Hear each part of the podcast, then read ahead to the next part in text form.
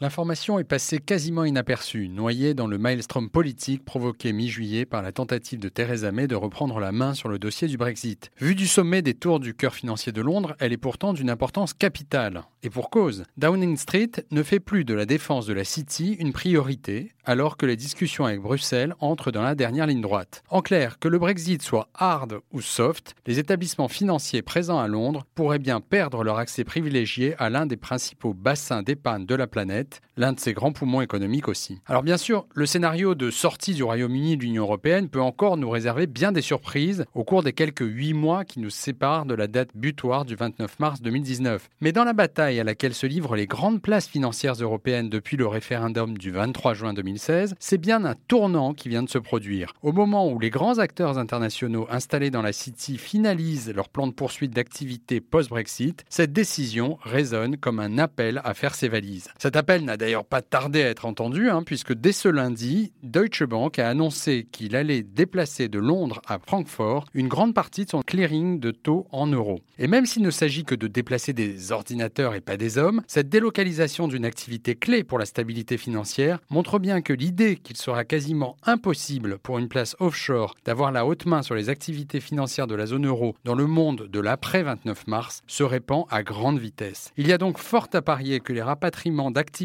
sur le continent vont se multiplier désormais. Le goutte à goutte de ces derniers mois va se transformer en un flux continu. Pas de quoi sonner le glas de la City et de ses 400 000 salariés, mais assez pour donner raison à Christine Lagarde, qui invitait récemment les autorités européennes à se préparer à l'arrivée massive d'entreprises financières en provenance de Londres. Paris est évidemment bien placé pour bénéficier de cette nouvelle donne. Elle fait déjà la course en tête avec un peu plus de 3000 banquiers transférés des bords de la Tamise vers ceux de la Seine. Mais la défense a peu de chances de devenir la Des années 2020. D'abord parce que l'écosystème, fruit de 40 ans de leadership financier, mettra du temps avant de se dégrader complètement. Ensuite parce que l'Europe continentale dispose de plusieurs autres centres financiers, Francfort, Luxembourg, Dublin, Amsterdam, qui entendent tous jouer leurs cartes à fond. Enfin parce qu'une part non négligeable des naufragés du Brexit sera inévitablement rapatriée à Wall Street, le siège des véritables seigneurs de la City, les banques américaines.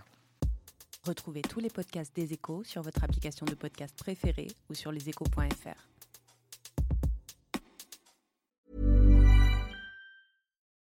Join us today during the Jeep Celebration event. Right now, get 20% below MSRP for an average of 15178 under MSRP on the purchase of a 2023 Jeep Grand Cherokee Overland 4xE or Summit 4xE.